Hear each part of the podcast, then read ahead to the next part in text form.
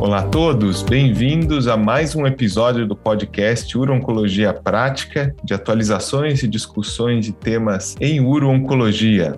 Então, para mais esse episódio, eu estou aqui hoje com o Dr. Rafael Coelho, urologista de São Paulo, e o Dr. Diogo Bastos, oncologistas de São Paulo, ambos coordenadores da iniciativa Oncologia Prática. E eu, Denis Jardim, também oncologista aqui de São Paulo.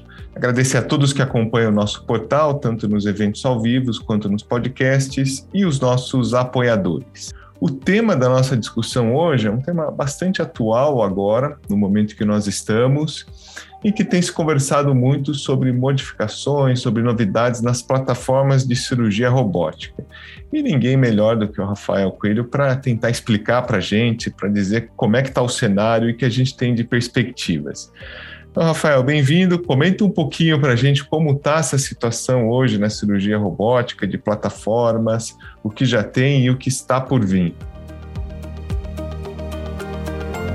Bom, Denis, é, esse é um assunto interessante, né? A cirurgia robótica se tornou hoje, acho que o principal, a principal via de tratamento de qualquer doença uro-oncológica, né? Então, quase todas as patologias de uro-oncologia são tratadas hoje por via minimamente invasiva com uso de plataforma robótica. Então, qualquer urologista envolvido em uro-oncologia hoje precisa estar uh, ciente da evolução e capacitado a realizar esse tipo de tratamento. As primeiras descrições de cirurgia robótica em prostatectomia, por exemplo, hoje tem mais de 22 anos, né? Então, a, a plataforma robótica de uma empresa americana que é a Intuitive começou a ser utilizada na prática clínica já há mais de duas décadas. E eles tiveram um monopólio do mercado durante todo esse período, né? Porque as pequenas empresas que tentavam surgir no mercado ou não tinham sucesso ou se chegavam próximo de algo viável na prática clínica eram comprados por essa grande empresa e nunca houve a possibilidade de surgir uma concorrência aí, é, real no mercado. Né? Isso mudou nos últimos anos. A gente tem tido plataformas agora que já estão aptas a, uso clínico, né? então uma delas é a plataforma da Medtronic, que é uma empresa tão grande quanto a Intuitive, então uma empresa que nunca vai ser comprada ou absorvida pela empresa atual que tem o que tinha quase monopólio do mercado é uma plataforma que já tem aprovação na comunidade europeia, está sendo utilizada na prática clínica e foi aprovada no Brasil esse ano, já tem aprovação há alguns meses e vai começar a ser comercializada em janeiro do ano que vem. Então, essa, por exemplo, é uma plataforma competitiva. Óbvio que é a primeira geração de uma plataforma robótica comparado com outra que tem 20 anos de evolução, ela tem suas limitações, mas é uma plataforma que sim, ela é robusta, pode ser utilizada na prática clínica, vai conseguir aprovação em todos os mercados mundiais. Com certeza tem por trás uma empresa robusta que tem como ensinar e disseminar uh, essa tecnologia mundialmente. Então, essa é uma plataforma que vai se estabelecer e vai ser importante para o mercado, porque um dos grandes problemas da cirurgia robótica é o custo, né? Então, dentro desse monopólio da empresa, o custo da cirurgia se tornou inviável e é inviável em muitos países em desenvolvimento e mesmo no Brasil. Se a gente imaginar que a gente tem hoje mais ou menos 100 plataformas robóticas no Brasil, comparado com os Estados Unidos, onde tem mais de 5 mil, então, se a gente considerar a densidade de robô pela população, aqui é muito, muito inferior e graças à barreira do custo, né? Que envolve não só o custo inicial da plataforma, mas o custo de manutenção e o custo das pinças, que é extremamente elevado por essa empresa que monopolizou o mercado ao longo desses anos. Então, a plataforma da Medtronic, sem dúvida, vai ser um, um impacto, vai ter um impacto enorme no mercado, talvez em redução de custo, em tornar a cirurgia robótica viável também num cenário mais barato, em hospitais e regiões que não têm condições hoje de arcar com a plataforma robótica atual. E outras têm surgido, tem uma plataforma inglesa também de uma empresa chamada CMR, que já está aprovada no Brasil, já está sendo comercializada. Acho que eles têm em torno de 5 e 10 plataformas instaladas no Brasil.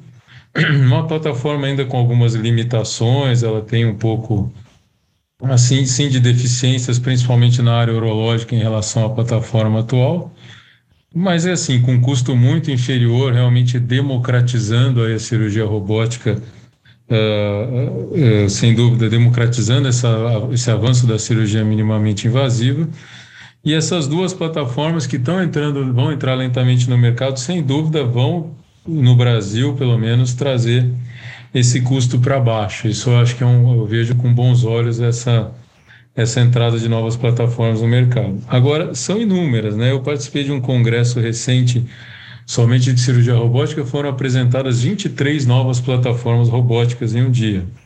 As mais diversas plataformas para cirurgia single port, cirurgia algumas só para cirurgia ginecológica, enfim, as múltiplas plataformas vão entrar no mercado, tem algumas já aprovadas em outros mercados, como um robô no mercado japonês, que é muito similar ao robô atual, também a plataforma atualmente utilizada, que deve entrar também no mercado em breve mundial. Então, o cenário é interessante em termos de, uh, em termos de, como eu falei, tornar o acesso mais viável para outros urologistas e outros mercados. E por que não melhorias também na, nas plataformas? Muitas delas são de cirurgia single port, né? Então, transformar a cirurgia em um cenário ainda menos invasivo, com uma única incisão. A Intuitive já tem a sua plataforma é, disponível no mercado europeu, que é uma plataforma no mercado americano, que é de incisão única, e muitas dessas novas plataformas que estão surgindo no mercado vêm nessa linha de ser uma plataforma com cirurgia com portal único para tornar a recuperação desses pacientes ainda mais rápida, o procedimento menos invasivo. Então, sem dúvida, esse, esse potencial aí de crescimento das plataformas vai ser exponencial nos próximos anos. E agora uma dúvida, Rafael. Do ponto de vista prático, essa entrada de, enfim, várias plataformas diferentes, vai demandar que os urologistas, quem já tem prática, é credenciado, precise fazer, enfim, novos treinamentos? Existe uma diferença prática tão grande assim, enfim?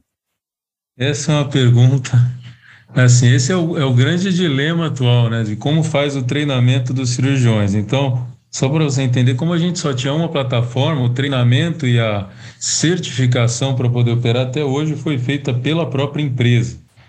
Então, esse era um grande, um grande problema. Como é que uma empresa controla quais são os médicos que estão habilitados a utilizar a sua tecnologia? Então, sempre se achou que isso tinha que estar na mão dos hospitais, das sociedades, ou, enfim, no treinamento da residência. E aí ficava aquela pergunta: quem é o responsável pela capacitação do cirurgião? É o próprio cirurgião? É o hospital? É a sociedade? Ou é a empresa?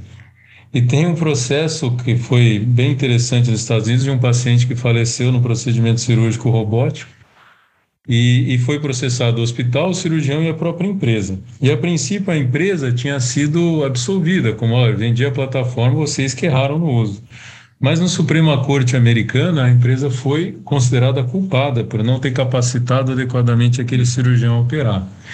E aí gerou um grande dilema. Então, a empresa vai controlar o treinamento, porque ela vai ser processada e vai ser culpada se houver uma complicação. Quem vai controlar esse treinamento? E aí, com o surgimento de novas plataformas robóticas, tem ficado ainda mais complexo esse cenário. O fato é que hoje essa capacitação tem sido transferida lentamente para as sociedades. O CFM hoje tem uma resolução sobre treinamento em cirurgia robótica, a própria CBU, a MB. Então, as sociedades estão passando a controlar esse treinamento e a certificar, e não só mais a empresa, o que eu acho que faz todo sentido. Não tem sentido uma empresa com interesses financeiros controlar o treinamento de cirurgiões. E aí surgiram essas novas plataformas, e agora, quando a gente conseguiu finalmente transferir da empresa para a sociedade o treinamento, agora vem o outro dilema. E as novas plataformas? Cada uma vai ter o seu próprio treinamento? Então, isso está em ampla discussão. A ideia que tem surgido, eu tenho participado disso na SBU, é que a gente vai ter um treinamento único para cirurgia robótica e uma validação específica para cada uma dessas plataformas. Então, a gente não vai fazer um treinamento específico para cada uma, que não faz sentido, mas um treinamento e uma certificação global em cirurgia robótica e talvez fazer validações para os nuances de cada plataforma que surgir no mercado. Rafael, isso uma última pergunta. É, alguma dessas novas empresas está trazendo algo de novo que realmente vai impactar em como vocês fazem o procedimento, ou seja, algo disruptivo, ou eles basicamente estão fazendo mais do mesmo com pequenas nuances de diferença? Só para a gente entender um pouco o que, é, qual é o impacto de fato dessas novas é, plataformas. É simplesmente é, acabar o monopólio e talvez tornar mais competitivo e acessível o acesso a essa tecnologia, ou se de fato a gente vai ver avanço considerável é, com alguma tecnologia disruptiva?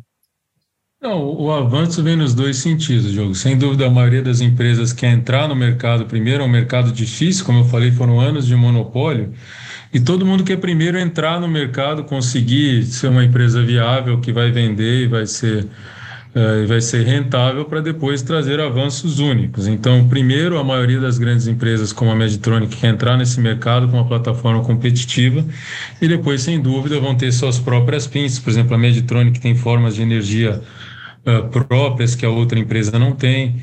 E as plataformas single pot, que também têm, têm crescido muito, são as plataformas de cirurgia de portal único, que são um real avanço em termos de mínima invasão. Então, o avanço vem nos dois sentidos, mas sem dúvida as empresas têm que primeiro conseguir entrar no mercado, romper esse monopólio, para depois começar a produzir uh, seus avanços individuais e se estabelecer no mercado uh, com, com novas tecnologias que vão se traduzir em benefícios para os pacientes. Mas o avanço vem em ambos os sentidos. Bom, eu acho que foi uma discussão interessante. É, algo a mais que você queira comentar, é, não só para os urologistas, mas até para os oncologistas, em relação à tecnologia robótica, como você vê o futuro é, dessa tecnologia, para a gente finalizar então a discussão. Olha, então, eu, eu acho que o futuro, uh, Diogo, vai ser, uh, vai em alguns sentidos, né? Um dos, um dos mais interessantes é em termos de acoplar cirurgia robótica com imagem avançada. Então, isso tem se tornado cada vez mais saindo só da, do, do, do estudo para a prática diária. Então, a gente consegue sobreposição de imagens, por exemplo, uma cirurgia de hepatectomia, você consegue hoje sobrepor no intraoperatório onde é, onde é que está aquele nódulo que precisa ser ressecado uh, para você conseguir fazer o planejamento adequado da cirurgia ou mesmo imagem molecular.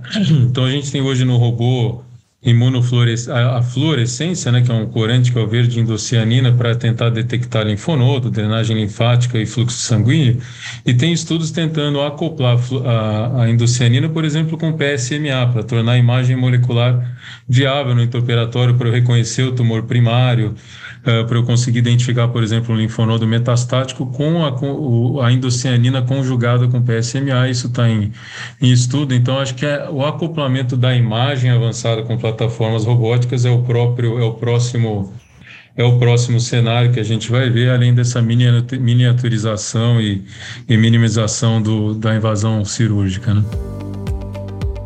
Legal, foi, acho que foi uma discussão muito interessante. Espero que todos tenham é, gostado. É, queria mais uma vez agradecer aí aos colegas que têm nos acompanhado e dizer que nós vamos continuar é, trazendo, né, trabalhando e trazendo atualizações práticas e novas discussões é, em uro-oncologia. Então, obrigado a todos e um abraço.